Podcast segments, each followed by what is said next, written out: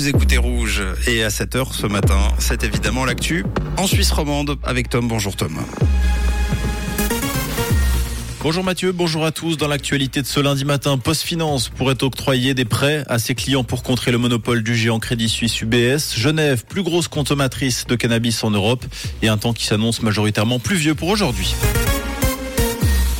La fusion entre UBS et Crédit Suisse laisse craindre un inquiétant déséquilibre financier en Suisse. En effet, le total d'actifs réunis par les deux banques sont désormais plus important que le produit intérieur brut de la Suisse. Seule la Finlande avec sa banque Nordea connaît pareille situation. Pour contester cette situation de quasi-monopole, plusieurs actions sont en réflexion à Berne. D'abord, séparer la division suisse de Crédit Suisse de l'international, mais également délivrer une licence bancaire à Post Finance afin de lui permettre de financer des prêts à ses clients et ainsi concurrencer le nouveau géant. Genève au sommet de la consommation de cannabis en Europe, d'après les chercheurs de l'Observatoire des drogues et des toxicomanies.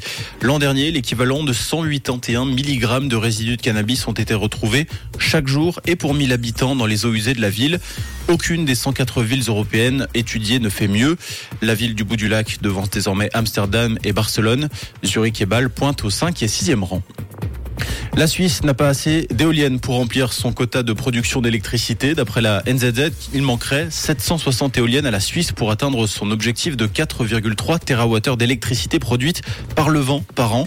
Quelques 260 éoliennes devraient prochainement être installées dans les cantons de Fribourg, Berne, Saint-Gall et Lucerne, ainsi que plus de 300 dans les Alpes valaisannes et Grisonne. Partie de l'Allemagne sera paralysée aujourd'hui, un mouvement de grève d'une ampleur rarissime pour le pays qui a commencé à minuit dans le secteur des transports. Les salariés des aéroports, du rail, du fret maritime, des sociétés d'autoroutes, des transports locaux sont appelés à 24 heures d'arrêt de travail. Les syndicats réclament des hausses de salaire pour faire face à l'inflation. Cette mobilisation s'inscrit dans un contexte de tension sociale croissante en Allemagne où les grèves pour les salaires se multiplient depuis le début de l'année.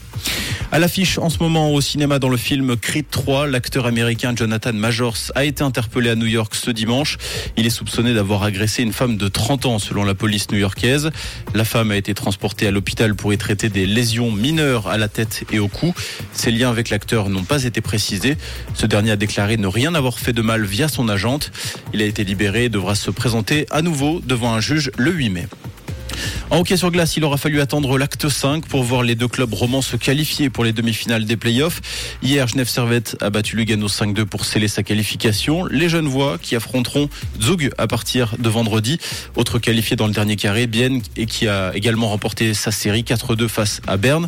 Leurs adversaires seront zurichois.